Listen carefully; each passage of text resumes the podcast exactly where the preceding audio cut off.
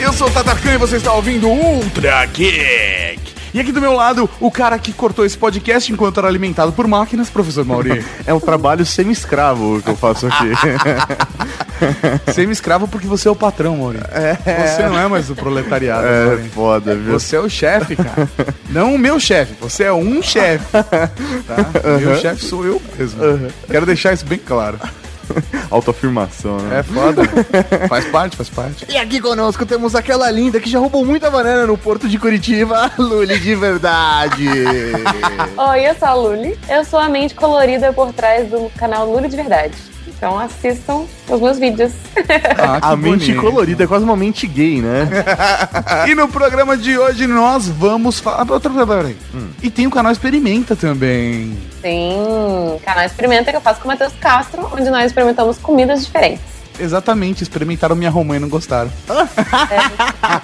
É que tem que comer muita que ela romã. ficou muito tempo aqui sem atenção, entendeu? Daí ela não deve ter ficado no primor dela. Tem- a próxima vez que você vier pra São Paulo, eu vou ver agora esse final de semana se vai ter romã. Se tiver, eu já trago uma geladinha fresquinha, sabe? Na, na hora. Retiro do galho. Tá bom. E hoje, professor Mauri, nós vamos falar sobre um dos maiores e mais clássicos filmes geeks de todo tempo, de todo mundo já assistiu porque todo mundo já teve aula com um professor comunista, velho, de história. Ah, e mesmo se não assistiu, ouça esse podcast. Eu tenho certeza que você vai sair dele encantado e desesperado para assistir o quê? Tempos modernos. Tempos modernos. Mas não vamos falar dele agora, vamos falar quando, quando, quando, quando, quando, quando? Depois dos recadinhos. Recadinhos do coração. Coração não, caralho. Tá bom, recadinhos. Recadinhos, mal! Estamos aqui para mais uma sessão de recadinhos do coração. Oh, que beleza, professor Mauri! Vamos então ao primeiro recadinho, Tato. Não se esqueça de seguir a gente nas redes sociais. Nós temos o Facebook. Sim, curta a gente em facebook.com barra Rede Geek. Temos o Twitter. Twitter, arroba Rede Underline Geek. Temos o Instagram.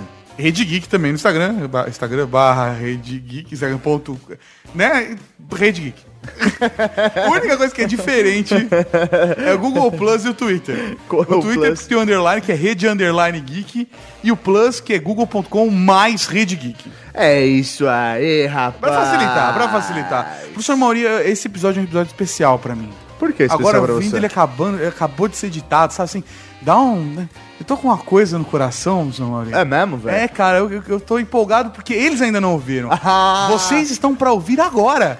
Esse episódio que, velho, Cara, tá eu- muito foda. a fã. gravação dele foi muito boa. Foi muito boa, é. E, é. velho, realmente, ele, o final, ele pronto, realmente ficou muito bom. Nossa, cara, muito foda. Falando em episódios prontos, falando em coisas muito boas, professor Mauri, e falando em coisa especial, professor Mauri, eu queria lançar três Raús especiais para Roger Takada, WeCast, Eduardo Baião! Porque o último episódio, cara, ficou foda pra caralho. Mas o que, que é o WeCast. Cara? Pra quem não sabe o que é o WeCast, é o player que eu uso pra escutar podcasts. O WeCast é o meu, o seu player de iOS que você precisa ter no seu iPhone, no seu iPad e no seu iPod. Ele é fora pra caralho porque ele te traz uma experiência complementar ao podcast. Sim, e a gente realmente tá aqui agradecendo o Baião por ter feito esse aplicativo e também ao Roger Takada, velho, por ter complementado com imagens fodas. De 80 imagens, comentários, etc.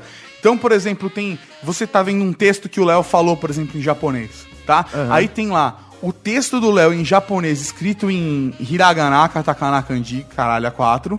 Embaixo, só a fonética do, do que ele disse e depois a tradução. O Roger Takada se deu o trabalho de fazer isso. Que foda, O velho. Eduardo Baião se deu o trabalho de colocar o avatar do Roger Takada que eu pedi também. o Roger Takada ficou envergonhado. Cara, ficou espetacular. Um agradecimento especial pra vocês. Vocês são, cara, muito especiais mesmo. Vocês são especiais, especialmente. Estou falando especial, especial. Que foi muito especial pra mim. Então, se você é usuário de iOS, independente do aparelho, se você usa iOS, baixe o WeCast. De graça. re- recomendamos porque realmente o aplicativo é muito bem feito. De graça, você gasta 99 centavos se você quiser ouvir mais de cinco. assinar mais de cinco podcasts. Ou simplesmente quer agradecer pelo ótimo produto que foi feito. Foi o que ali. eu fiz. Eu sou beta tester, mas eu comprei mesmo sendo um beta tester. É foda, É né? foda, é foda demais. E por último, Sr. Maurinho, mas não menos importante, eu só queria fazer um agradecimento aqui público pelo bate-papo que eu tive com o Homem-Aranha essa semana. Queria mandar um abraço pro meu brother Homem-Aranha. Andrew Garfield Ele é aí, espetacular, né? Um abração, eu. Você é foda pra caralho. E muito obrigado também pra quem me acompanhou no domingo, conversando com o Andrew Garfield. Quem não acompanhou, não tem problema. Assim que a Sony lançar o arquivo legendado, estará em um post aqui na Rede Geek pra vocês. E aí eu divulgo nessas redes sociais. Que beleza, mas Tato, o que, que tem agora? O que, que tem agora? Cara, tem. Tá podcast! Podcast!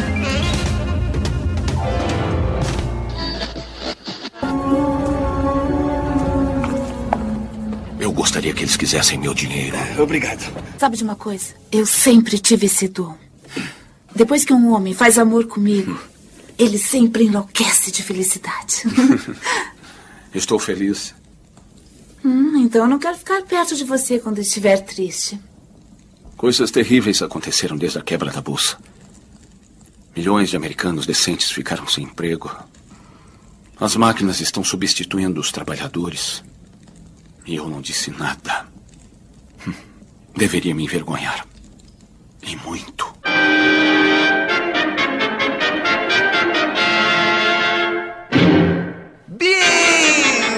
Beleza!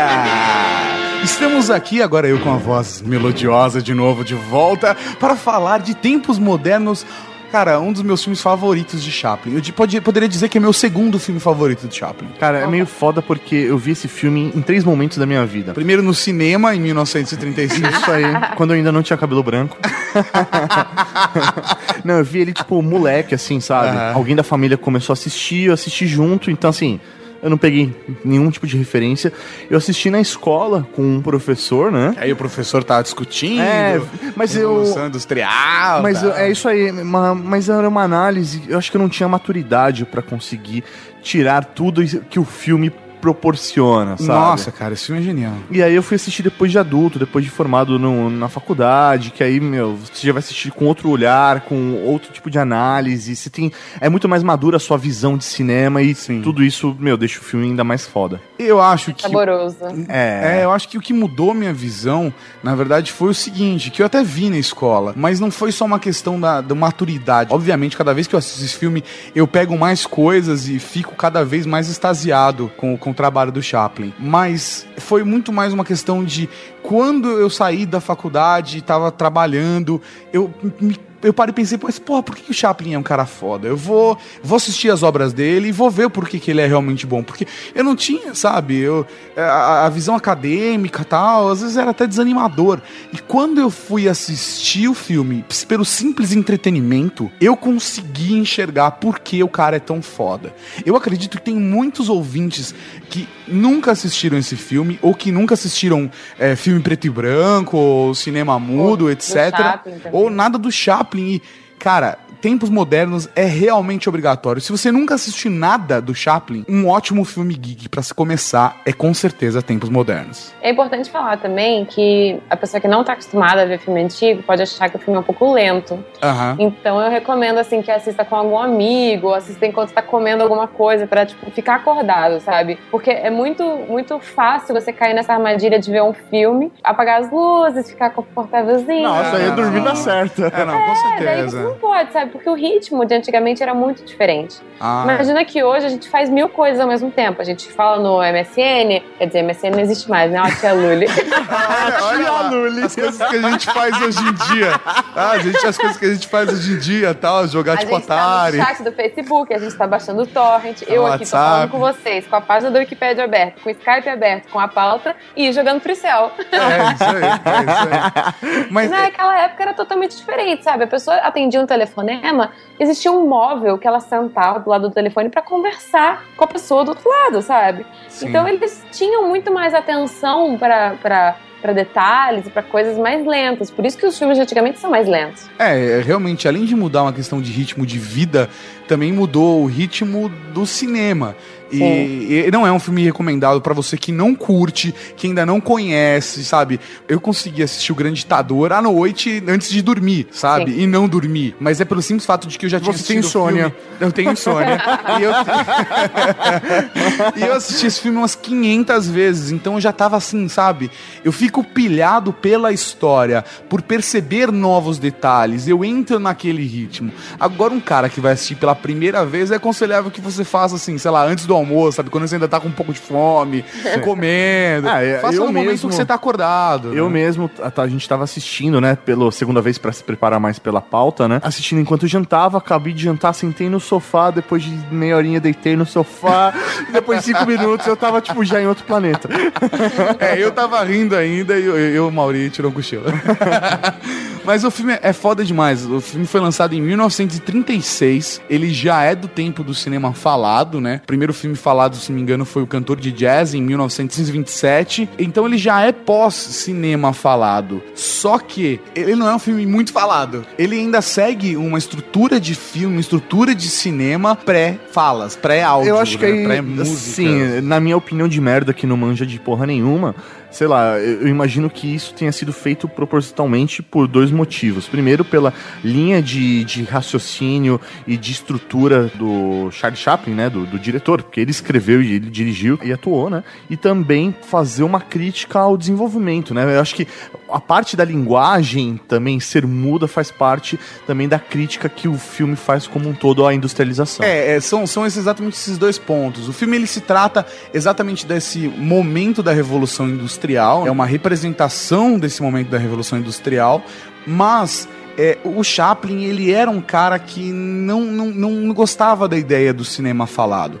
Tem até uma frase dele que diz que a conotação cênica faz a diferença, sabe? Uma coisa é você ver um, um objeto, outra coisa é esse objeto ser descrito pra você.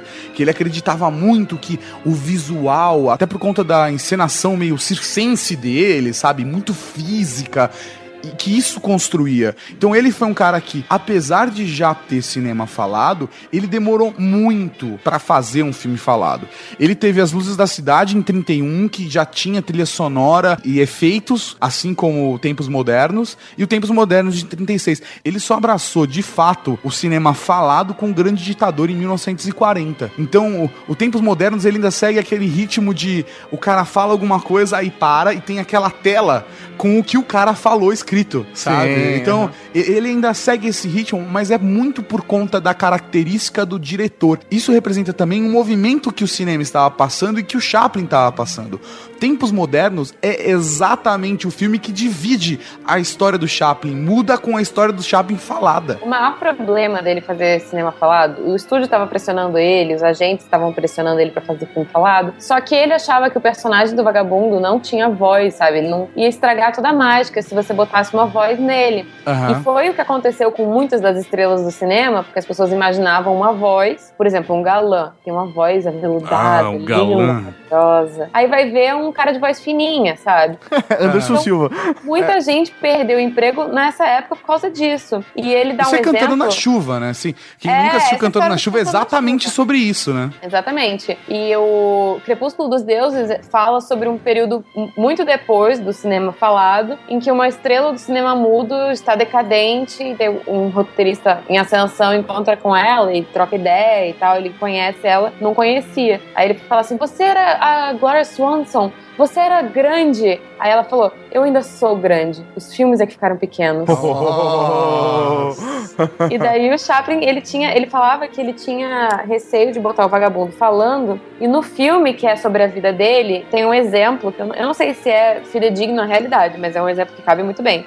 O filme com É. o Robert Downey Jr. Isso. Cara, esse ele filme é fala muito foda. É, imagina o melhor dançarino de balé. Aí, tá, tô imaginando. Já imaginou assim, no meio do Lago dos Cisnes ou no meio de uma peça de balé, ele chega e fala: Oi, pessoal, meu nome é Fulaninho de Tal, eu vou estar apresentando um número tal pra vocês. Não quebra toda a mágica? Então é isso, o vagabundo não tem voz. E por isso que ele não queria botar o vagabundo, que é um personagem que esteve presente em muitos filmes dele, falando. Sim, que isso iria quebrar a imagem que todo mundo já tinha construído. É que nem o Mauri quando vai no evento. Quando ele abre a boca, tipo, estraga o rolê, tá ligado? É exatamente assim que acontece. É, só que ao contrário, eu mostro o rosto, as pessoas elas ficam apaixonadas. Elas conhecem a minha voz, falam, ai meu Deus, mas daí vem o rosto, a mecha branca, falam, é de A verdade. metáfora, então, eu errei na metáfora. É tudo de verdade. É igual quando o Mauri traz alguma menina aqui em casa. A menina entra toda empolgada e sai toda deprimida. Dó. que dó dela. Sacanagem.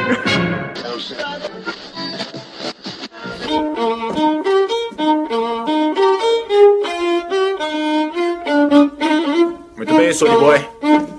Conte pro seu irmãozinho o problema de hoje.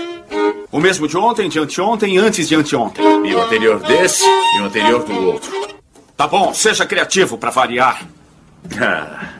O vagabundo compra uma flor da moça. Para que o plano dê certo, ela tem que pensar que ele é rico. Apenas isso. Exceto, é claro, que a moça é cega. E não sei como fazer uma moça cega confundi-lo com um milionário. fácil. Faremos o que todo mundo está fazendo. Joe! Os atores vão falar. Joseph Kerr, da Vidafone. Olá, senhor. Ah, oi, Joe. Hum. A culpa não é sua. Você está no meio de uma briga familiar. Você decidirá quem está certo. O vagabundo não pode falar. No momento em que falar, ele morre. Diga que estou certo. Ele não pode porque você está errado. Quem vai pagar para assistir você quando todos os outros usam som? Quem? Eu vou te falar quem. Os japoneses e os russos e todos os outros que não falam nossa língua. Não se esqueceu dos outros nove décimos do planeta. Todo professor de história ele gosta de passar esse filme porque ele ilustra muito bem o Estudos momento. sociais. É, não, ele, ele ilustra muito bem o momento de industrialização, acho que do ápice da industrialização, principalmente nos Estados Unidos, onde o homem ele começou a trabalhar de uma maneira totalmente fordista, né? Aquela coisa linha de montagem, aquela coisa de tempo é dinheiro. Todo esse contexto histórico, ele é muito bem representado nesse filme. Então acho que é até legal a gente começar a detalhar e de repente fazer um paralelo entre as cenas do filme e o contexto histórico que o mundo tá passando. Eu até diria, eu não, eu não sei se devo, Mauri. Eu não sei se devo, mas nós temos o, o, o ER Geeks episódio 34, 35 e 36. Nossa. Se não me engano. Ah, não sei se eu indico, como eu já disse, não sei se eu indico. Que foi uma trilogia, acho que foi 34, 35 e 36, sobre Revolução Industrial. A gente fez uma trinca de Revolução Industrial, onde cada um deles a gente contou uma das fases, uma das ondas da Revolução. Sim. Então, assim, fica, fica aí. Não sei se eu devo dizer que é uma dica. Não, mas de repente, pra você ouvir lá atrás um pouco do que a gente fazia, acho que dá. É, acho que até dá, né? Até até, dá. a- até dá. Mas dá. a qualidade do áudio é bem diferente, já vou avisando pra vocês, não é esse áudio bonito que nós temos hoje. E Isso eu- acontece muito comigo, das pessoas chegarem, ele faz um vídeo sobre tal coisa, daí eu vou lá, tipo esse, aí eu mando o link de um vídeo velho. Mas assim, até Praticamente questão. tudo eu já falei. E existe uma diferença nos We Are Geeks antigos pro Ultra Geek de hoje, assim como no cinema mudo, de questão de ritmo, né? O ritmo era bem diferente. É, meus também. A gente vai se soltando, né? É, é exatamente, exatamente. De uma maneira hétero. É isso, exatamente. Uma coisa muito interessante da gente ressaltar é porque, assim, a Revolução Industrial, aí, como tá tudo no passado, né, a gente não entende muito bem quando que isso aconteceu. É, dá pra se confundir aí. É que a Revolução Industrial começou no século XIX, só que o cinema mesmo só foi inventado no século XX. Aham. Então, isso pode causar uma confusão nas pessoas. Como assim um filme que foi lançado em 30 e tantos fala de uma coisa que começou no século XIX, sabe? Mas é porque são momentos diferentes, não é o mesmo contexto exatamente, mas é. Ai, como é que eu posso Então, é isso? que aí no caso a Revolução Industrial, ela teve as suas ondas, né? Teve o seu primeiro momento, né? O que é bacana, o que é retratado nesse, nesse momento pelo Chaplin, é o momento da- da- das máquinas ganhando mais autonomia, é o Sim, momento... Grande Depressão, cara. É isso aí, então. A Grande É. Depressão de 29, que afetou muito a vida dos americanos na década, na década de 30. E o Chaplin mesmo ficou se sentindo muito mal com a, revolução, com a depressão acontecendo ao em redor dele. E ele na mansão de Hollywood, muito bem, sabe? E, é, e isso, assim, dizem que é, na verdade, uma grande crítica do Chaplin ao, ao capitalismo, porque o sistema capitalista de pós-depressão ali era horrível, sabe? Enquanto a cruel. sociedade americana estava vivendo um mundo mágico nos anos 20 e depois viveu de novo nos anos 50, nos anos 30 é, era, era, era realmente muito deprimente, né, cara? A depressão não é só. o Não é nome depressão metafórico. não tá aí, não é metafórico, né, cara? Então acaba sendo uma crítica à opressão militar, à opressão, toda a opressão social, a opressão do capital, o conservadorismo. E, e ele entra nessa onda de, de, de crítica tão forte até o Grande Ditador, que é uma puta obra que representa mesmo essa crítica ao fascismo, nazismo e etc. O próprio filme, né, Tempos Modernos, ele já começa com um tapa na cara. Porque a primeira cena do filme, né, começa lá com relógio e tal, mas a primeira cena efetivamente do filme são um bando de porcos andando todos juntos como se estivessem... Em fila, né, Em como fila, é pro matadouro. abate. É isso aí, abatedouro. Aí ele corta a cena de um jeito totalmente seco e aí mostra o- os humanos, empregados né, entrando numa fábrica. E É fazendo foda. justamente essa relação de como o humano, o trabalhador, ele é tratado como um porco ou como um animal que tá indo só pra bate. Ele é só mais um indo. Eu posso estar pirando muito aqui na minha análise, mas eu acho que isso tem tudo a ver com a revolução dos bichos. Quando os, os animais eles assumem o poder da fazenda, os porcos, em vez de eles serem todos iguais como eles estavam planejando, os porcos acabam tomando o poder. Então é como se os humanos mesmos fossem essa, essa coisa gananciosa, que os porcos foram retratados na revolução dos bichos. A Revolução dos Bichos foi uma obra que a gente já citou aqui em um ou dois podcasts. É um livro do George Orwell e é extremamente recomendado. O autor, o George Orwell, ele era socialista. E ele era crítico à União Soviética, porque ele não gostava do governo do Stalin. Aham. Então, o livro é uma, uma crítica ao stalinismo. Só que depois os Estados Unidos se apropriaram da obra para fazer uma crítica ao comunismo como um todo. Aham. Então, o próprio George Orwell, que era comunista, acabou escrevendo uma das maiores obras anticomunismo. É foda, né, mano? É conforme você conta a história, É né? a bomba mano? atômica, é o avião, todo mundo se mata porque vê a, in- a invenção indo desandando. o Chaplin acaba tomando essa obra exatamente como uma crítica a todo esse momento da Revolução Industrial, da relação patrão-empregado, da, da opressão do capital, de como o homem se sente oprimido. Ele coloca no filme os sindicatos. Tudo isso faz parte e a coisa mais bonita do filme é que o vagabundo que é o personagem dele, que é um personagem honesto, um personagem humilde, um personagem, ele é puro, essa pureza no meio da sujeira que eles estavam vivendo na década de 30. É Lindo, isso que o Tato. filme Nem eu é poderia ter foda. falado melhor. Mas é isso que é foda do filme, sabe? Você percebe o tempo todo que, que o vagabundo é, ele é puro, cara. Ele é puro, ele é um ser humano maravilhoso, sabe? Dá vontade de se abraçar o cara. Ah, dá vontade de abraçar ele em quase todos os filmes, especialmente o garoto. Aí é- você tá pegando pesado também, né, Lônia? Tanto que você vê a relação dele com, com a garota ali, né? É uma relação que ela é uma linha tênue entre uma relação paternal e uma relação, tipo, de homem e mulher, né? Sim, sim. É- Ela é meio platônica até, não, não mostra eles se beijando, nada disso. não. É uma, você percebe que existe um carinho de eles construindo. Isso mostra muito o sonho do homem americano ali, construir uma família. Sim, tanto que é até um diálogo deles, né? Um diálogo mútuo, É. mas é um diálogo deles em relação à casa. Quando eles fogem, né? Eles estão ali em frente a uma casa de família, onde o homem sai para trabalhar e a mulher volta toda contente e feliz para dentro da casa para cuidar do lar. E eles começam num diálogo, e aí, a gente vai ter um dia um de- uma dessa, o que, que você Vamos acha? ser nossa E aí, vida, da- vamos sonhar com essa vida. E aí, meu, eles conseguem do jeito deles, ao que aquilo que eles têm alcance, eles conquistam isso. Pra mim é por isso que o filme é tão genial. Ele tem ao mesmo tempo essa crítica que coloca o vagabundo numa situação extremamente dramática, mas ao mesmo tempo ele coloca cenas de comédias que são inesquecíveis e um romance além de tudo. É, é um filme pra agradar toda a família. É, ele é muito, muito bacana a maneira com que ele consegue amarrar todas essas cenas, cara. Você tá, tá vendo uma E sem situação falas. sem fala nenhuma. Sabe? Sem fala nenhuma. Agora, só comentando uma situação da, da, da- da semiótica da construção do filme, se você for prestar atenção, todas as vezes que tem fala, a voz no filme, é uma máquina que tá falando. É ou o rádio, ou o gravador do cara que tá vendendo a máquina, ou o patrão perspicaz. através da tela.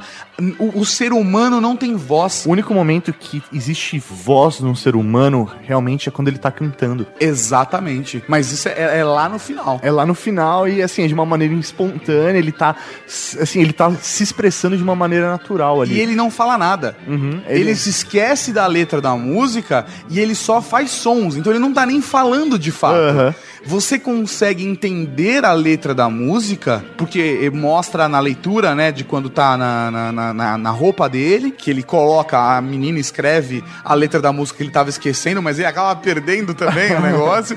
Mas é, ele não fala, ele não, não existem palavras ali. É só ele vocalizando. Sim. Então, de fato, as únicas vezes que tem fala é através de máquinas, ou seja, é o homem tão oprimido pelas máquinas que a máquina tem voz. O homem não. O homem ele é só oprimido. Bom, acho que vou ter que mostrar quem é o bailarino mais famoso do mundo. Como? O mais famoso bailarino do mundo! É, Nijinsky. Ótimo. Digamos que ele vai apresentar o Lago dos Cisnes hoje e nós vamos assistir. Ele se abaixa até a ribalta. A orquestra para e ele diz: Oi, pessoal, eu sou Vaslav Nijinsky. Não, ele teria um sotaque russo. Oi, pessoal, me chamam de Vaslav Nijinsky, ou de Vavá, ou de, de Mimi, Mimi, sei lá, eu, eu não me importo. Tudo é maravilhoso. Hoje, eh, bom, hoje eu vou pular pra cima e pra baixo pra vocês e eu espero que gostem de mim. Sabe o que aconteceria quando ele dançasse? Seria terrível, porque a magia teria acabado. Seria o mesmo com o vagabundo. Tem uma característica muito interessante que está nesse filme, que é justamente os homens serem substituídos pelas máquinas. A primeira vez que eu tive o contato com isso foi numa aula de inglês, que tinha um exemplo que, que fulano de tal was made redundant. Aí eu perguntei, o que é being made redundant? Aí a professora explicou que é justamente quando você tem um emprego e alguém coloca uma máquina para fazer exatamente o que você fazia. Aham. É o que acontece também no Fantástica Fábrica de Chocolate, né? Sim, o pai sim. dele fechava a pasta de dente e botaram uma máquina pra fazer isso. É, é muito curiosa toda essa relação homem-máquina do filme. Acho que até essa relação de máquinas, ele mostra de uma maneira muito bacana. Se você for analisar, se estiver estudando história, se você já passou por esse período, ou nunca olhou com esse olhar, é muito bacana você observar porque ele mostra o momento que o homem, ele a máquina passa a entrar dentro da vida do homem ali na indústria. Ele tá trabalhando sempre em paralelo com a máquina. A máquina ele chega a substituir o homem também durante o Aham. filme. E também ele mostra um outro processo que é o processo de especialização de trabalho. Primeiro, Sim. você tem lá, antes o homem fazia todo o processo, depois ele começa a fazer só parte do processo, se especializa naquilo. O apertador de porcas. Que é o apertador de porcas. Mas depois, o próprio homem, ele cria uma nova profissão, ele passa a consertar a máquina. Aham, que Então, é, é- o momento é o momento próximo mais do final do filme que ele começa a trabalhar como mecânico. né? É isso aí. Então, isso mostra o ciclo todo de evolução do sistema do empregado, Tudo empregador num e máquina. num- Num filme, na porra de um filme mudo de uma hora e vinte, velho. É muito foda, Que cara. está inteiro no YouTube. Que está, inteiro no YouTube, legendado. Arrumar legendas com sincronia boa é difícil, mas quando você encontra, coloque um As link falas no também post. são relativamente simples. É, e quando Sim, tem não. fala, tá, em- tá escrito, então facilita Uma coisa que o bastante. Chaplin falava era que o cinema ele tem que atingir o máximo de pessoas possível. E se você tem. Isso é uma coisa que as pessoas já pensavam na época, porque o filme mudo é facilmente traduzível. Hum. Você Ah. bota as cartelas em outro idioma e pronto. Só que pra um filme onde tem falas, os- o- quem fala inglês entende, quem não fala inglês vai fazer o quê? É. Sim, sim, sim. Então ele simplificou um pouco, assim, dá pra entender. Se você tem um inglês básico, você consegue entender o filme. E essa relação homem-máquina no filme, ela tem uma construção também muito bonita, né? É, é o cara que tava apertando porcas, é a cena exatamente da repetição do trabalho, e ele enlouquece com isso. E ele consegue, por- exatamente por conta da repetição e da especialização, ele fica louco e ele enxerga essas porcas em tudo quanto é lugar. No mamilota da tia. Na mamilota da tia, no vestido da outra, no nariz do cara. Uhum. E ele fica louco. Num, essa insanidade do homem, e da, da relação homem-máquina, ela é tão intensa que essa relação se perverte exatamente na cena onde ele é engolido pela máquina. Sim, é, é o momento que ele cola, cola na esteira a esteira leva Então, ele. é, existe um simbolismo muito forte nisso, cara. É o homem, ele foi engolido pela máquina. E antes disso, a cena anterior é a cena onde a máquina está alimentando o homem e ele é alimentado por porcas. Ele engole porcas. Gente, aquela máquina é sensacional. A cena da máquina alimentadora é uma das cenas mais memoráveis, assim, cara. É muito, muito, muito A foda. premissa é assim: você, você não vai mais perder tempo do seu empregado com horário de almoço. Ele pode trabalhar enquanto almoça. Sim. Então, é um protótipo de uma máquina para você botar por cima da esteira de trabalho e a máquina vai alimentar o operário. Enquanto Só ele tá que- ah, trabalhando, ele não para. É, exatamente. Só que lógico que isso dá super errado, né? Ele só foi usado como teste ali. E até assim, esse processo faz parte, da, obviamente, de uma sátira, né? Um exagero em relação a esse período. Assim, entre aspas, até, se for pensar, era realmente bem complicado. Mas era um Não, mas processo é um de quase. É um processo de exagero pra fazer. Na verdade, o que você faz ali é uma tragicomédia, né? É, você, isso aí. Você exagera tanto drama que ele vira comédia e é, é- é esse meio termo aí. Mas durante o período realmente era algo quase como uma semi-escravidão. O cara trabalhava muito durante muitas horas fazendo sempre a mesma coisa pra ganhar muito pouco pra viver uma vida praticamente miserável, né? Que era uma cena até muito curiosa, assim, que me deixou muito intrigado. É a cena em que ele tem um período de pausa, ele faz um intervalo, Uhum. né? E ele vai pro banheiro. Entra um cara pra substituir ele e apertar as porcas por ele. Porque a máquina não fábrica pode parar. Não pode parar. Porque É, a isso aí. fábrica não pode parar. E quando esse cara entra e substitui ele, ele vai pro banheiro e decide acender um cigarro. Na hora que ele acende o cigarro, o chefe aparece e manda ele voltar a trabalhar. Ou seja, ele pediu uma pausa. O cara substituiu esse profissional e mesmo assim ele ficou dois segundos ele deu duas tragadas e teve que voltar pro trabalho. é muito Eu tenso. posso pagar muito de comunista agora. Lógico. Não, lógico, não tem problema. Então, eu nem sou comunista, mas enfim. É porque a gente fala que as pessoas antes elas tinham essa situação que era praticamente escravidão, mas a gente conseguiu eliminar isso aqui. A gente conseguiu eliminar isso em países é, desenvolvidos, algum nível de, de em desenvolvimento, mas eu já ouvi história de gente que vai para tipo Tailândia ou para esses países é, asiáticos que produzem muita coisa, China. Taiwan, China, e as pessoas elas trabalham assim, uma, uma mega plantação de arroz, daí uma, um bloco assim de um prédio gigante, e as pessoas moram nessas aldeiazinhas no meio da plantação, trabalham nesse lugar, ela ganha a casa, o, o saneamento, a alimentação, a água, ela não ganha dinheiro, ela ganha os meios de vida. E o Uhum. problema disso é que você não pode sair desse, desse esquema, sabe? Tipo, você fica lá e você não ganha dinheiro pra fazer umas economias e viajar, ou, ou mudar, ou procurar um emprego melhor. Você tem aquilo, se você parar de trabalhar, você não vai mais ter. Como é que você vai alimentar seus filhos, Sim, sabe? sim. Então a gente pode até parar um pouco pra pensar nessa situação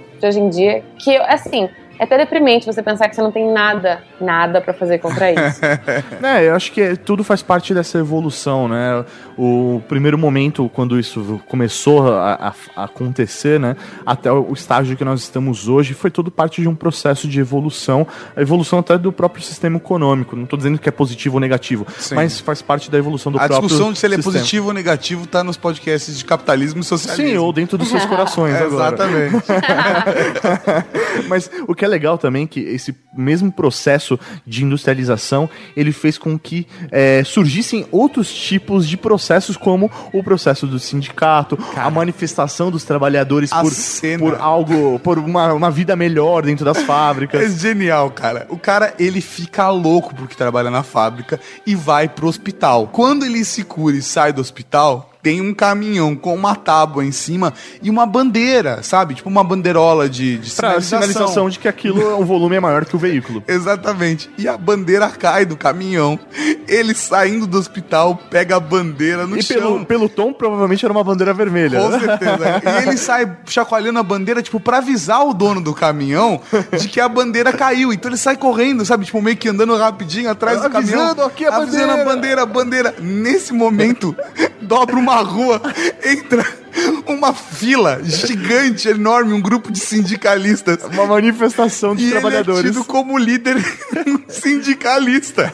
Muito bom. Ele caiu de paraquedas total. É genial a maneira como que isso tudo é conectada e a história do personagem, porque o personagem ele não fez nada, ele não estava envolvido, sabe? Ele foi, ele só é vítima, só vítima. Então, mas eu acho que isso mostra até, se for ver, o papel de muitas pessoas na sociedade. Tem a pessoa que vive aquele conflito, tem as pessoas que fazem parte, apoiam o conflito, fazem parte das manifestações, tem as pessoas Apoia que caem... conflito tanto de um lado quanto do outro, Sim, né? e tem as pessoas que estão ali no meio, que não sabem o que está acontecendo e estão sendo levadas pela maré. Então só se fudendo, né, cara? E, velho, ele foi dessa. Ele, velho, tava ali no meio e foi junto.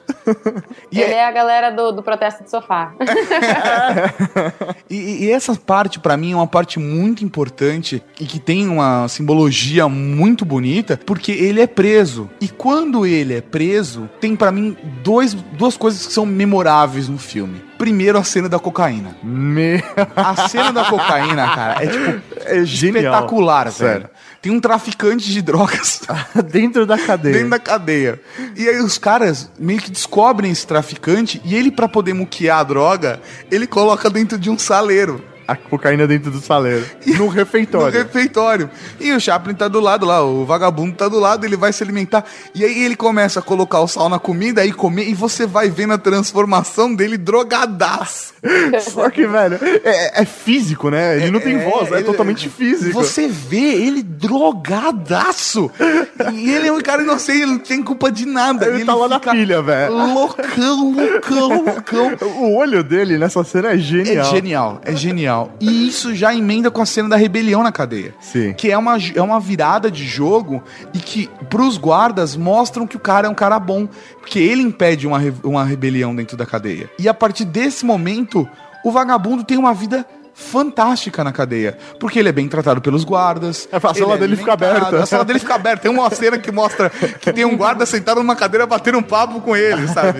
Ele vai falar com o delegado, a galera vai lá e oferece um chá, um café pra ele, sabe? Sentado pra conversar Senta- com o Velho, padre, né? é- é- cara, é, é muito foda a construção de- disso tudo.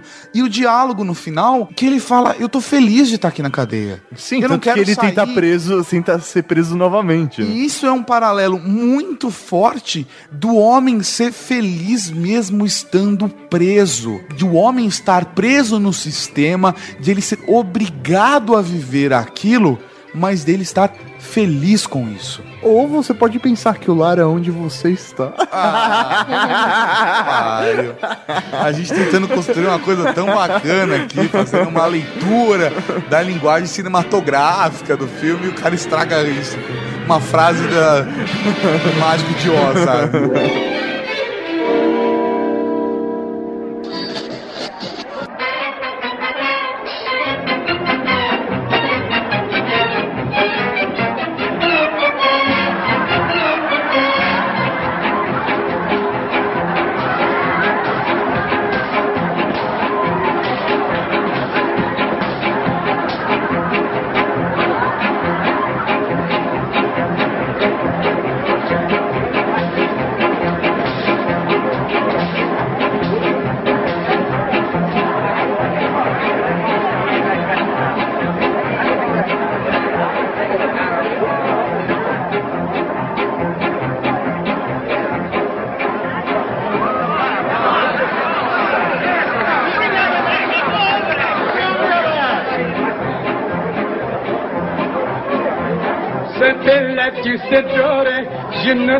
Notre soccatore, je notre citavore, je la tu la ti la tua.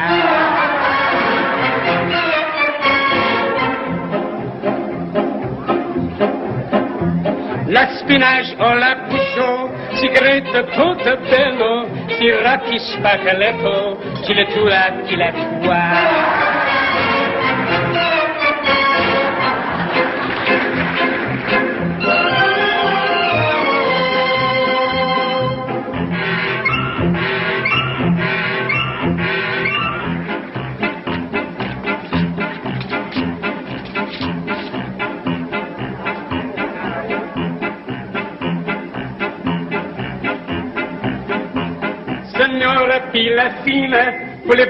sexy meeting.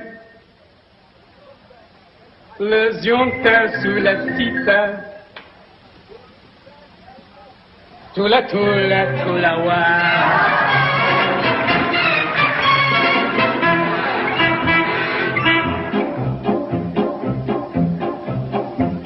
C'est mon tia si le mur. Le son tia s'autre bord. Le zionte comme ça. J'ai la peau dilatoire.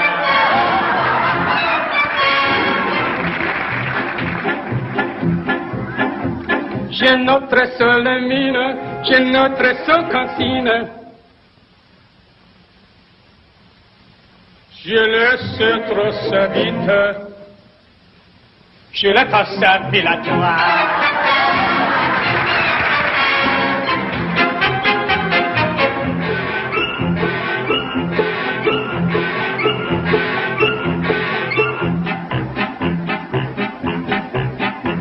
C'est notre seule santé, ci você l'autre volta.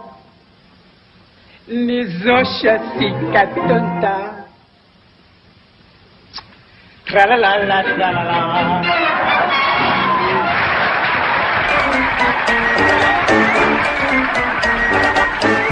Engraçado que naturalmente a gente acabou construindo a história do filme meio de uma maneira seguindo, né, uma- meio que de uma maneira linear mesmo com o filme e associando a, a leitura de como ele funcionou e etc, da linguagem e tal. E tem um, um fator muito importante que a gente não abordou de verdade, que é a relação dele com a menina. É uma, é uma menina de uma família muito pobre, o pai dela estava sofrendo com um desemprego, ela passa por um processo muito doloroso com a morte do pai. E aí as irmãs são levadas para adoção, para um orfanato, orfanato. e ela foge, ela vira uma vagabunda, né, que tem um preço, tem um- essa palavra hoje em dia tem um peso muito grande, mas ela é É o feminino do vagabundo. do vagabundo. né? ela, é, ela é o outro lado da história. Que ela é uma. Ela vira uma desocupada. É isso. É porque o personagem é o vagabundo. A namorada dele é a vagabunda, mas é que pega muito mal falar isso desse jeito. Porque, Língua inclusive- portuguesa é muito machista. é, Exatamente. Porque, é, inclusive, quando tem aquela carta de, de indicação de que ela é uma criminosa, entre aspas, diz que o, o que ela pratica é vagabundagem. E aí ela acaba encontrando e conhecendo o vagabundo numa cena onde ela rouba um pão, porque ela tá morrendo de fome, abandonada na rua, e ela atropela ele. E o legal é que ele tava louco pra voltar pra cadeia, porque ele tava feliz lá. Então ele fala que ele que roubou o pão. Pra defender, e aí ela vê Chato, nisso. roubou pão na cara. ela vê isso como um ato de, de caridade, de, de bondade, eu não sei. E aí ela começa a se encantar por ele. E é uma menina muito bonita, né, cara? Aparentemente uma menor de idade também, né? Só que na época não era crime, né?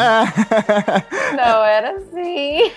Ah, mas Cara. é que ali, ah, justamente, como foi dito, a relação não tem nenhum apelo sexual, Não, sabe? não, é um cuidando do outro, você não sabe. Mas eles sonham em morar. Tem um momento do sonho deles juntos, dela sendo a esposa, ele sendo o marido, o provedor. Tem uma cena dessa. Tanto o é. subtexto do filme é muito sutil pra gente, mas na época aquilo gritava. Ah, sim, com certeza, com certeza. E, e até tem a cena onde ela encontra a casa. Numa das vezes que ele sai da cadeia, ela encontra uma casa abandonada. E isso também tem uma, uma simbologia muito forte, sabe? Que o sonho deles era ter uma casa e viver aquela vidinha. E quando eles fazem isso, a casa está desmoronando. O sonho deles está desmoronando. Eles não conseguem viver o sonho deles. Porque a mesa cai, eles se encostam na parede, cai no lago, sabe? Assim, é, é extremamente cômico, é muito engraçado, mas é triste. Mas é, é engraçado, assim, por mais que seja triste, eu acho que é triste pra gente que tá vendo. Mas ela construiu aquilo pra eles. É, é, sim, é bonito. Ela, tanto que, meu, ela não fica triste, sei lá, quando ele tira uma vassoura do lugar, cai o teto. Não. Ela, meu, ela tipo, dá um, Ela dá um sorriso, sorriso. pega a vassoura e coloca no lugar e, Mas velho, é porque deles ela, é o, ela é o outro lado da história. Ela é a mulher do vagabundo. Então ela tá sempre feliz, ela tá sempre contente, sabe? Meu, ela tem um único momento de tristeza quando ela perde o pai. Fora isso, ela tá sempre positiva. Ela, ela desanima em dois momentos. Quando ela perde o pai. Quando ela E no pe- o final do filme. ela é pre... ela vai ser presa. né, Exatamente. São os dois momentos, cara. E que é onde leva ao ápice do final do filme, que eu vou guardar pro final do bloco, porque eu também não sou babaca. O Chaplin, ele usava. Ele é um exemplo muito bem do uso da comédia pra. Pegar a fazer- mulher. Também. Não, mas é que o que eu digo é assim: quando você opta por fazer uma comédia, você não tá desmerecendo a sua história, você tá fazendo com que ela chegue de outra maneira no seu espectador. Porque tem vezes que você, fazendo um drama, as pessoas não vão se atrair por aquele tema, ou elas vão achar que aquilo é um pouco exagerado, Aham. depende muito da, da história que você tá contando, né? Então tem vezes que usar a comédia é uma maneira muito mais simples de você atingir e passar aquela mensagem. E é mais leve, né? Porque você tem esse comic relief no meio. Sim, tipo, ah, ela não tá sim. triste porque a casa caiu, mas, mas, mas tá. tipo, no, no filme ela não tá triste, mas a mensagem é, é triste. Sim, a mensagem é triste. A, men- a mensagem é, é deprimente. E, e ele se vê na posição quando ele tá morando com ela. Ele pega um jornal no dia seguinte, vendo o café da manhã dos sonhos dos dois, e ele vê que volta a ter emprego. Que é o momento onde ele volta como mecânico que a gente já citou. E aí ele conta pra ela do tipo. Agora eu vou conseguir pra gente uma casa de verdade. Eu vou conseguir um emprego. E ele corre, fura a fila de todo mundo, consegue um emprego. Mas logo que eles começam a trabalhar, a empresa entra em greve de novo. É foda. E ele sai e é preso de novo por estar na porta da fábrica em greve. Ou seja, cara, é, é- é um ciclo de merda que o vagabundo tá vivendo nesse filme. E você consegue ver claramente que ele é um homem de bem, ou seja, esse cidadão que é o trabalhador é um cara de bem que só tá se fudendo. Eu posso só recomendar um outro filme que também tem a ver com isso? Pode. Eles não usam black tie brasileiro. É de, sei lá, 70, 60, alguma coisa. Tem, tem peitinhos? Filme da década Tem, de 70 lógico, tem que ter peitinhos.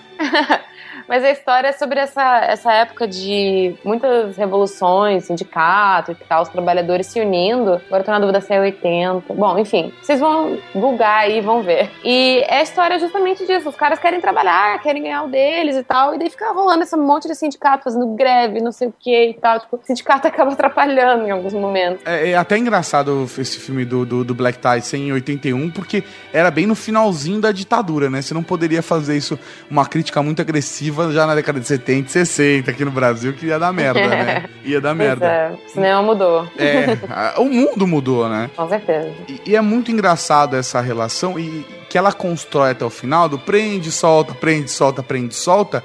E quem dá a virada de jogo é a mulher. É, fica foda, mas dá vontade de falar, é a vagabunda. é a vagabunda. Porque. é até pesada, né? É porque. E aí vai ficar pior ainda, porque ela acaba virando cantora e dançarina num restaurante. Ó, se prepara pros e-mails das feministas. Não, não, mas eu, eu expliquei o porquê eu tô chamando ela de vagabunda. Quero deixar isso bem claro. E aí que ela leva ele pra lá, né? Quando ele sai da, da cadeia novamente, ela leva ele pra lá pra arrumar um emprego pra ele. E é muita coincidência a maneira com que ela entra nesse café, nesse restaurante. Porque ela tava feliz, sabe assim? Ela é uma pessoa feliz. Ela tava cantando e dançando na rua e o dono do restaurante vê, o, o- e é um restaurante que tem garçons que cantam, ele vê a menina lá e fala: opa, ela tem chance no nosso restaurante. E aí a próxima vez que ela vai buscar ele na porta da prisão, ela tá bem vestida, ajeitada, sabe?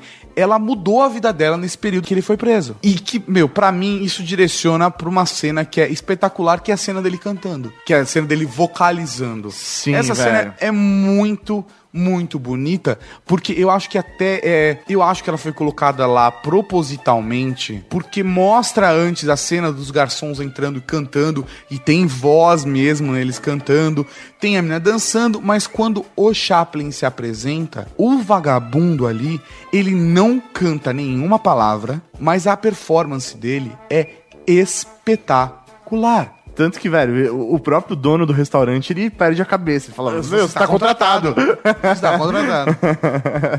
é muito foda isso. Realmente é, e é muito divertida a expressão dele, a forma como ele dança. Meu, é Até os passinhos que ele tá dando, cara, aquele sapato meio de palhaço dele, sabe?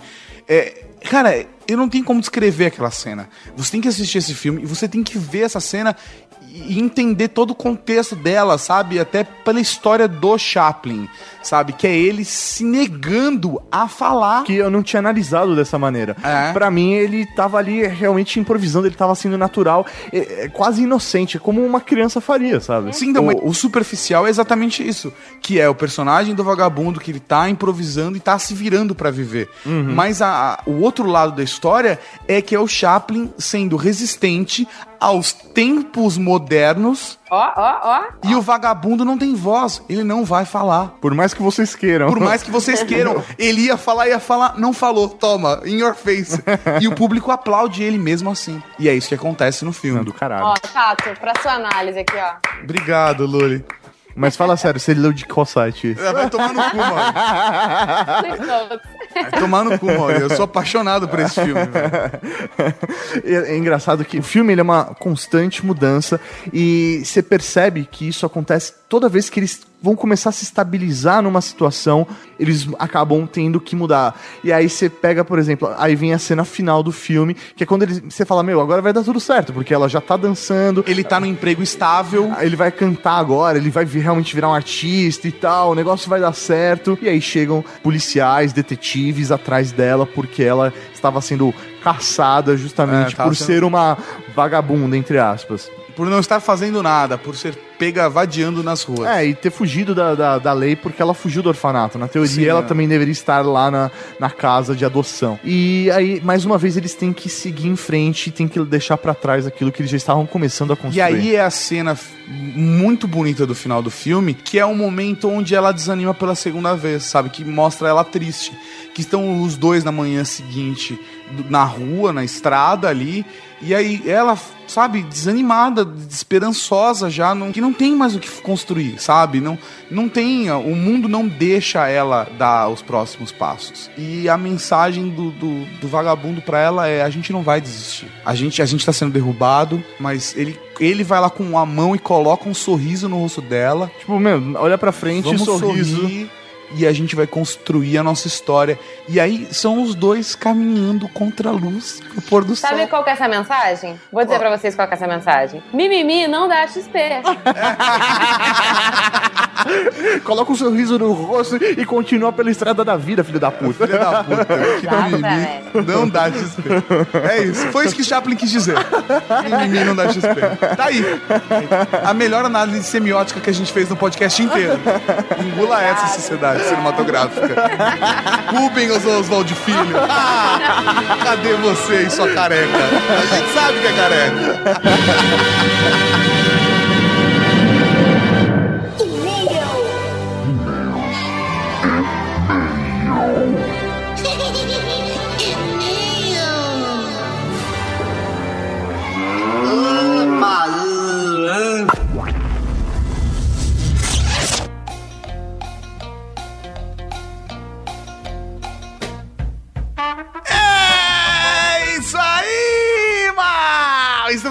Leitura de meus comentários, momento Raul Batismo, coisa linda de Deus e tem tanta coisa!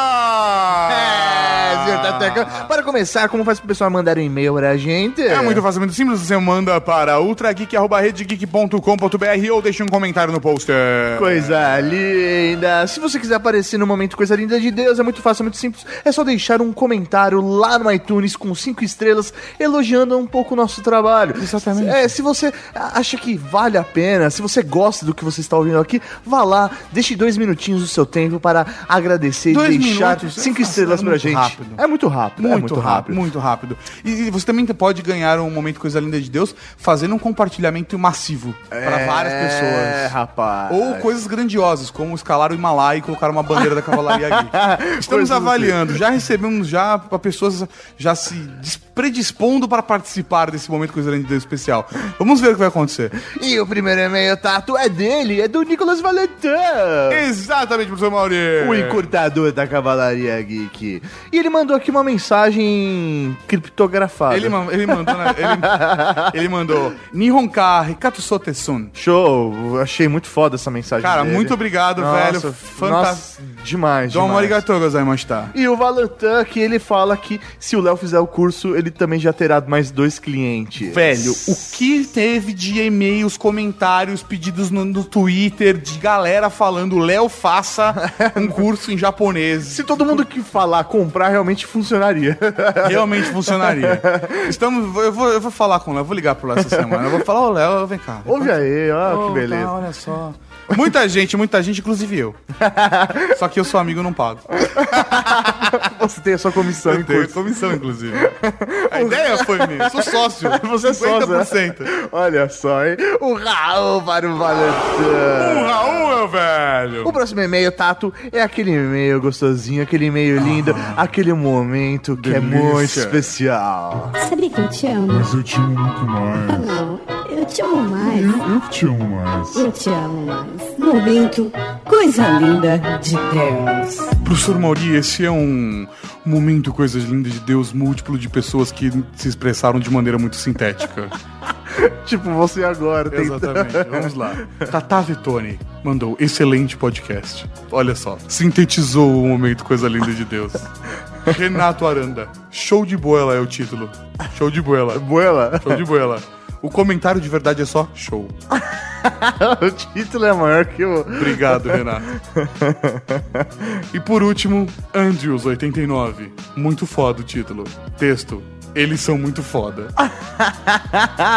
Vocês são muito fodas. Vocês são coisas lindas de Deus. Foi tão curto que acho que a trilha nem deu.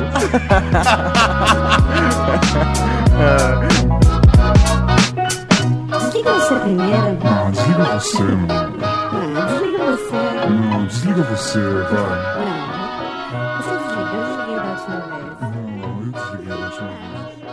O Raul pros três que deixaram comentário lá no iTunes. Olá, pros senhores! Próximo tato é um e-mail de Cláudio o Dragão Dourado. Ele tem 29 anos de Barueri, é programador, empreendedor, podcaster do Omega Cast e recruta na Cavalaria Geek. Amém. Olha só quanta coisa, né, cara? Sim. Eu queria ser tantas coisas assim na minha vida. Ele mandou. É, é foda, velho, porque a galera se empolgou e começa a escrever em japonês, É. né, mano? É foda. E, por exemplo, ele mandou aqui um Tadaima Tatu com Maurício Sensei. É isso que se fala, assim que se fala? Tadaima, Tatukun Maurício Sensei. É. Eu só não sei o que é Tatukun. É, tatu viado, provavelmente. Vamos, vamos ver, vamos ver. Enquanto isso, eu vou lendo, tá? Tá, tá bom, eu vou ver. Excelente cast! Não imaginaria convidado melhor que Léo Lopes para falar sobre esse idioma que tanto aprecio. Eu vou aprendendo aos poucos até tomar vergonha na cara e fazer um curso de verdade, já que 89% do conteúdo de entretenimento que eu consumo tem japonês como idioma original. Caramba, velho. Hentai, cara, hentai. certeza. O Dragão Dourado é o cara do hentai. É. Bom, em minha defesa, devo dizer que só não iniciei um curso devido a ter uma dificuldade com línguas em geral, visto que nem português eu domino direito. Falo melhor PHP ou C++ do que português. Isso é um problema muito sério pra catar mulher, eu imagino.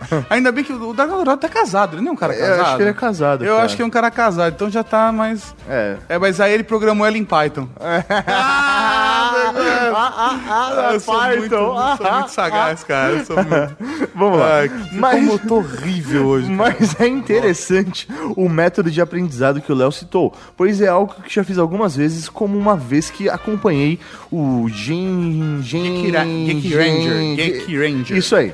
Sem legenda, eu consigo entender boa parte do roteiro, sendo que descobri isso reassistindo a série com a legenda depois. E agora também com o Disc Avengers. Quem sabe esses conselhos do Léo Senpai ajudem a vencer essa barreira e me faz aprender esse idioma mais rápido do que aprender uma palavra por série. Posso fazer uma piada horrível, já que eu tô no clima piada horrível? Vai lá. O Léo tem pai. Meu Deus. Sem pai, com pai. Ai, Ah, ah, Henrique, isso também. Meu- Sem pai. meu Deus. Eu já tô no esquema É. escroto, foda-se, né? Ainda Tá bem no que inferno, hoje, abraço né, capeta, Se hoje fosse sexta-feira, eu até entenderia, mas... Nossa senhora, velho. Eu tive uma experiência parecida com uma do Vivaco, ó. ou seria Pacheco.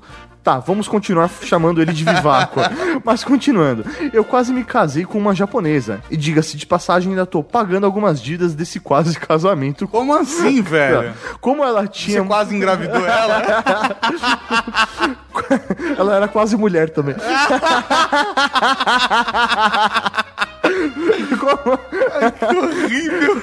Como ela tinha morado no Japão durante alguns anos, ela tinha desabituado a falar algumas palavras em português. Ela nunca chamava de cumbuca, somente de Shawan. Shawan, é o que eu ia falar, mas o Tato não me deixa.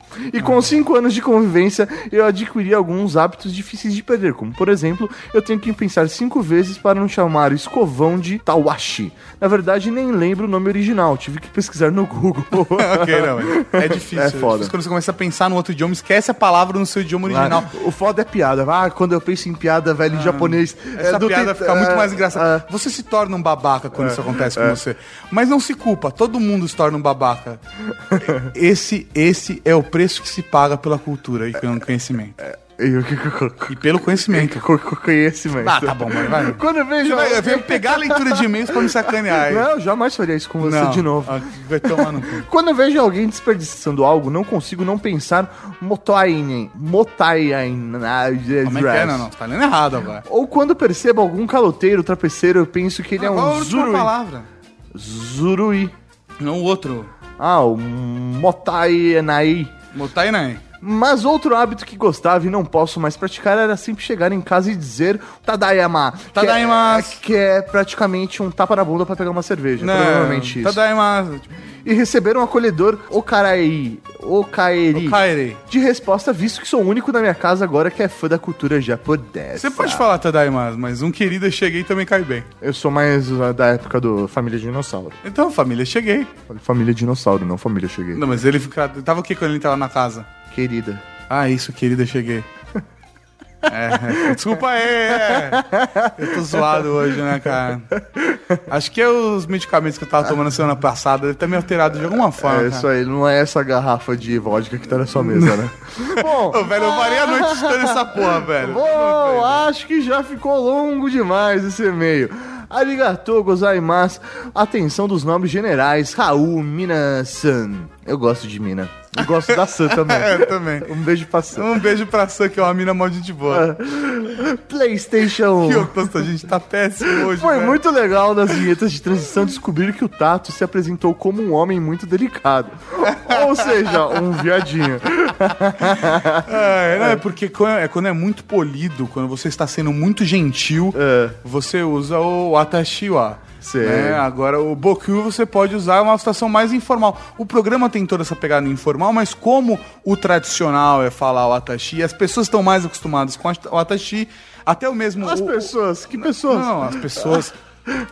As pessoas que não conhecem japonês, conhecem só um pouquinho, conhecem o Atashi, entendeu? Entendi. O Léo mesmo, em alguns momentos, ele se referiu a ele mesmo com o Atashi e não com o Boku. Então, eu, eu mantive o mesmo parada. Yes. Podia ter gravado depois o áudio. Sei, sei. aham. PlayStation 2. Com as vinhetas aprendi uma palavra e entendi muitas situações em séries japonesas. Então, olha só, cara. É PlayStation. tão bom participar e ajudar a vida Olha só. PlayStation 3. Qual é a profissão da Carol? Se não for cantora profissional, ficarei muito chateado. Que voz espetacularmente linda. Se ela tiver CD, por favor avisem que comprou agora. Estou pulando algumas vezes só para esses essas, só para ouvir ela cantar. Olha só. A Foda. gente já tentou convencer a Carol, mas a Carol, ela é, ela é envergonhada. Ela é uma pessoa muito tímida. Ela- Ela, é um amor de pessoa, mas Um ela amor. é tímida. É, mas é tímida. É, meu. A não ser que você dê uma garrafa de saque pra ela. Aí, velho. Aí, ah, certeza. PlayStation 4K. Mauri, vocês são um Marvel da cavalaria. Porque se fossem a DC, a gente estaria até hoje esperando os essas do primeiro episódio e um filme da Liga da Justiça. É, Faz sentido. O Dragão Dourado. Um Raul pro senhor! E professor Mauri, o próximo e-mail é de Kleber Matos Ferreira. Mas não é um e-mail normal, esse é um. Batismo!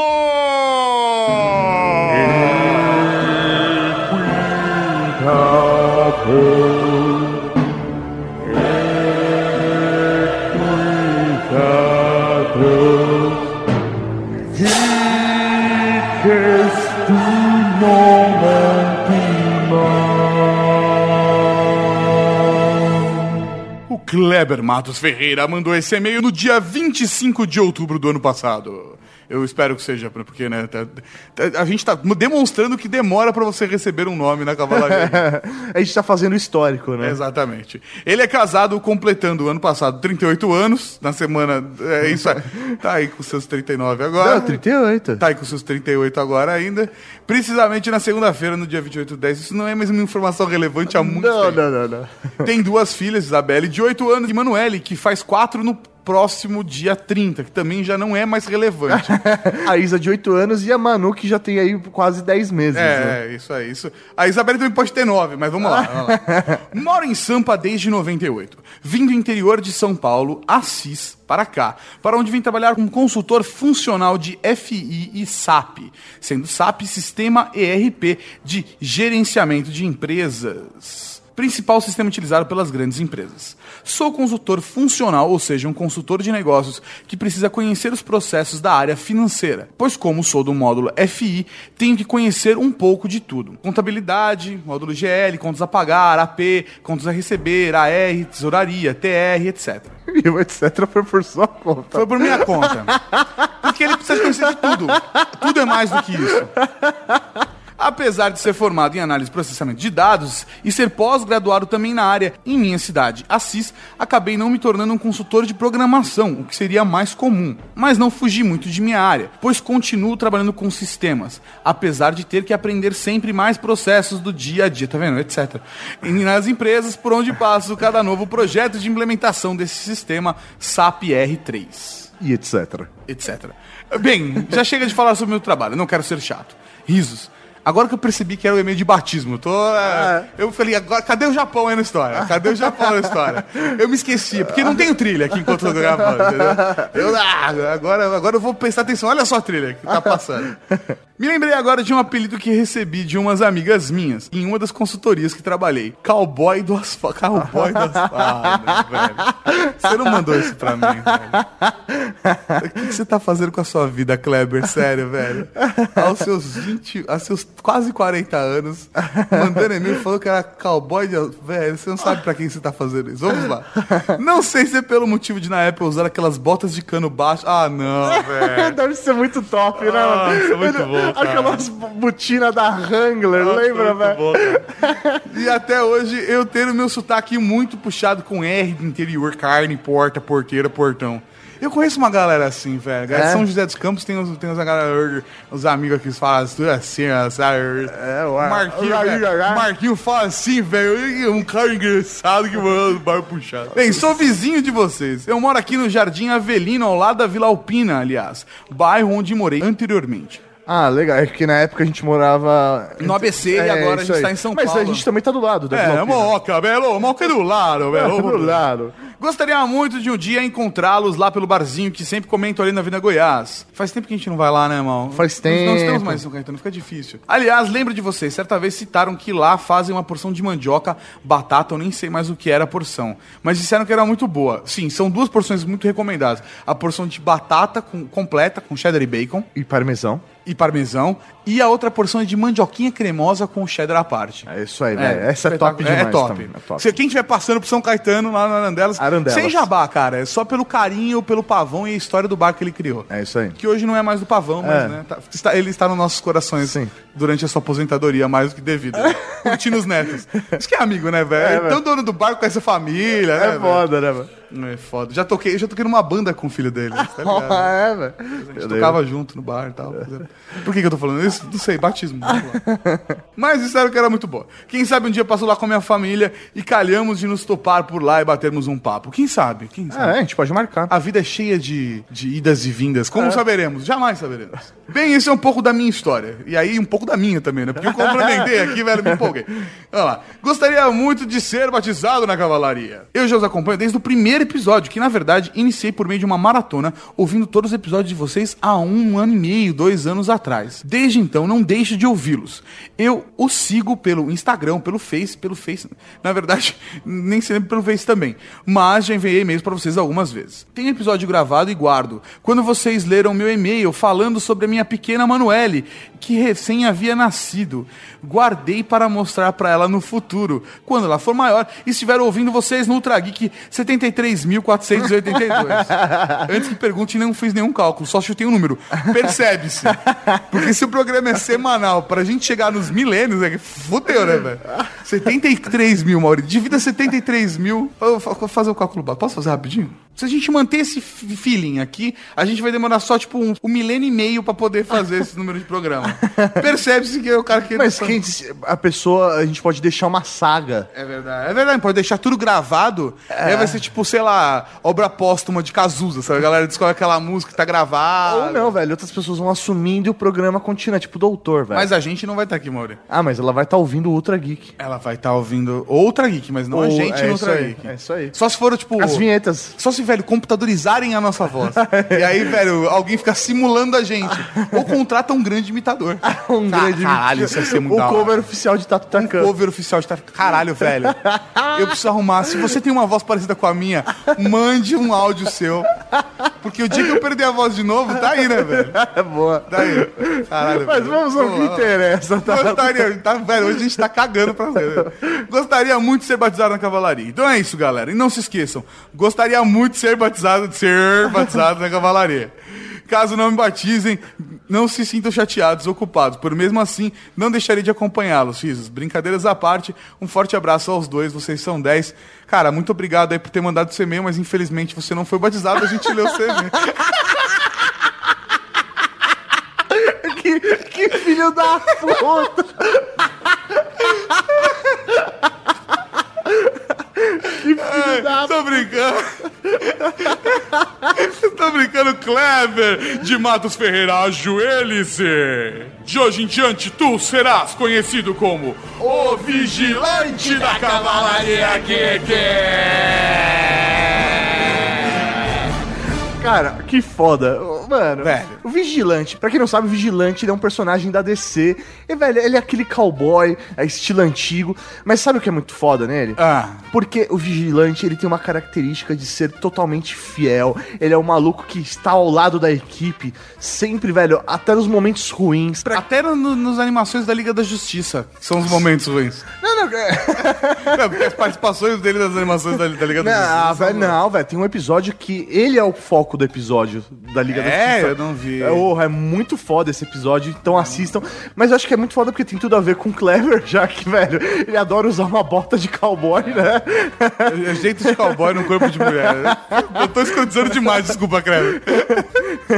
E, porra, velho, é um maluco que tá ali com a família dele, ele faz sempre questão de falar da família. Sim, cara. Ele, mano, porra, a gente precisa de alguém assim na cavalaria Você tem duas famílias, Kleber. Você tem a família com as suas meninas, com as suas mulheres em casa, e tem a Cavalaria Geek que estará sempre ao seu lado, e você estará ao nosso como o vigilante. Que bonito, né? Bonito, caralho. Sacanei pra caralho no É, final. Ah, você cons- tentou consertar, né? Um Raul pro senhor, meu velho. O próximo é um comentário de Olímpio Santos, Raul Cavalaria. Raul, meu velho. Excelente cast, como não poderia deixar de ser a cada episódio, mais e mais coisa linda de Deus. Obrigado. Assim como muitos geeks, adoro a cultura japonesa e consumi bastante animes, games, mangás e até uns peitinhos Nisei. Ah, que beleza. Esse é um verdadeiro meme, né, É. velho? Hoje apenas de rodízio, hoje apenas de rodízio japonês, um anime de vez em quando e nada de peitinhos nipônicos, porque a patroa me caparia com uma katana original. É, é o preço que se paga, né? É foda. Infelizmente, apesar de gostar muito e achar bem interessante, eu sou inferior a um aluno de Jardim 2 quando se trata de idioma japonês. Mas continuo uma profunda admiração pela cultura, costumes e artes marciais. Olha, eu também sou um grande apreciador de artes marciais. Eu sou um grande apreciador de peitinhos, cara. Eu também. Puta, cara. como eu gosto de peitinho. E aí, velho, sem, sem, sem problema de. Sei lá, cara. Pode ser peitinhos clarinhos, com mamilos rosados. É que japa tem, às vezes, o- escurinhos, tem o tem mamilo, mamilo escuro. mais escurinho. É, né? tem, tem as japas de mamilo É, escurinho. tem- Mas tem japa de mamilo rosinha também, com as pele bem, com a É, pele sim, bem branquinha. tô ligado. Tem, tem os, os peitinhos com sardinhas. Peitinhos com sardinhas são bem Japa? bacanas. Não, não, não. Tô, tô falando Ah, não, que eu gosto de peitinhos em gerais. Ah, né? tá, Peitinho entendi. mais moreninho, peitinho mulatinho, peitinho, pe- peitinho pretinho. Eu gosto de peitinho com- durinho. Peitinho durinho. Eu- eu peitinho curto- com mamilatinha, peitinho com mamilotona. Cara, peitinho é peitinho, velho. Eu curto, eu, eu tenho sentido admiração por peitinhos gotinha também ultimamente. Gotinhos, Eu peitinhos, go- gotinha. Peitinhos, peitinhos só apontando um pouquinho pra cima. É. Peitinhos estrábicos. Ah. Peitinhos são sem peitinho. Olha só, Sempre gente. Foda-se os CDs, né, cara? A gente tá nos peitinhos, cara. Hoje podia fazer o top 10 peitinhos. top 10. Puta que É, pariu. top 10 peitinhos do cinema. Top 10 peitinhos no cinema. Lá vai a gente mudando a temática no último segundo já. Programa gravado já. Ai, cara. Próximo top 10, quem sabe, Maurício? Um Raul aí pro Olívio Santos. Um Raul pro senhor, meu velho. E desejamos muitos peitinhos da sua senhora mesmo. Pra você, pra não ter encrenca. E falando em Raul, Vamos para o Momento Raul!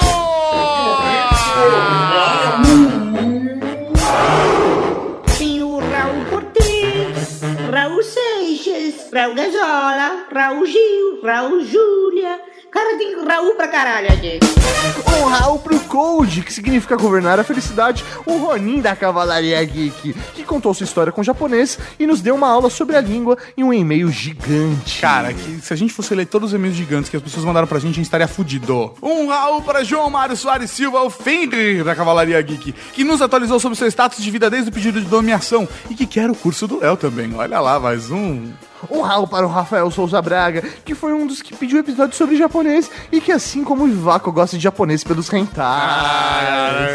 Um Raul para Vinícius Souza, que nos pediu pra convencer o Léo a fazer o curso de japonês. Ele já fez o curso. Ele precisa agora montar um curso pra gente. o curso dele ele já fez. Eu tô, velho, caralho, o que aconteceu comigo, cara? Um Raul para Eduardo Shimote, que fez um comentário de kanji que representa Inglaterra e Estados Unidos e eu não sabia o que era, o que ele queria dizer. Não, é porque Tá. Provavelmente durante o episódio a gente, o Léo falou Eigo de Estados Unidos e Eigo é, muito associado a. É. Inglaterra. Tá, mas eu não sei. Tá aí. Um Raul pra Carlos Nani, que adorou a presença do Léo no podcast. Um Raul para João Ricardo Underline RM, que quase se afogou em Coca-Cola por causa do podcast. E, meu velho, caso você se afogue e vá pro hospital, pode pôr na conta do papo. Ah, um Raul pra Alexandre Duarte, que ainda está fazendo uma maratona e quer um podcast sobre Marco Civil. Um Raul para o Ferreiro, que disse que gostaria muito de aprender japonês, mas quando elas gemem em todas as línguas é basicamente a mesma coisa. Não, não, não. Cada gemido tem o seu. É especial É do seu especial, jeito. é especial. Eles são todos diferentes, mas todos especiais. Um Raul pra Robson Luiz, o Boticário da Cavalaria Geek, e que era um podcast só com as histórias hilárias sobre japonês do Léo. Ah, já tem podcast de histórias de vida do Léo. Ele podia fazer uma entrevista com o Léo Lopes para a Cavalaria Geek. Um Raul para Armon Afonso, que foi aprender japonês por causa do divino poder da mulher. É, sugoi, né? E um Raul pra Gabriel Tavares, que aprendeu muito lendo Shogun e que quer um curso de japonês do Léo Lopes também. Entra na fila. Léo, Léo Lopes.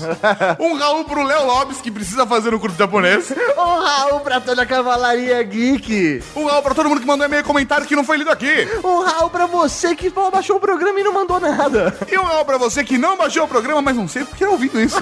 Não sei. Não faz sentido. É isso aí, Cavalaria Geek. Até semana que vem com mais um Ultra Geek. Cada vez melhor, o melhor possível. E se possível, vou estar sóbrio no próximo. Falou, galera. Tchau. Um tchau.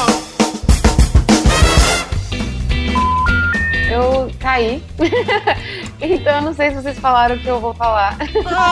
Fizer uma propaganda, perguntar, ah, será que ele tem um pau grande? Ah, não sei, mas ele compensa no sexo oral, foi o que disseram. o importante é competir, né? é, isso aí. Mas pelo menos a piada de pinto pequeno no último podcast, ele foi em japonês, mano. Então, só, Olha. só a galera do Japão entendeu. Você acabou de ouvir o Ultra Geek.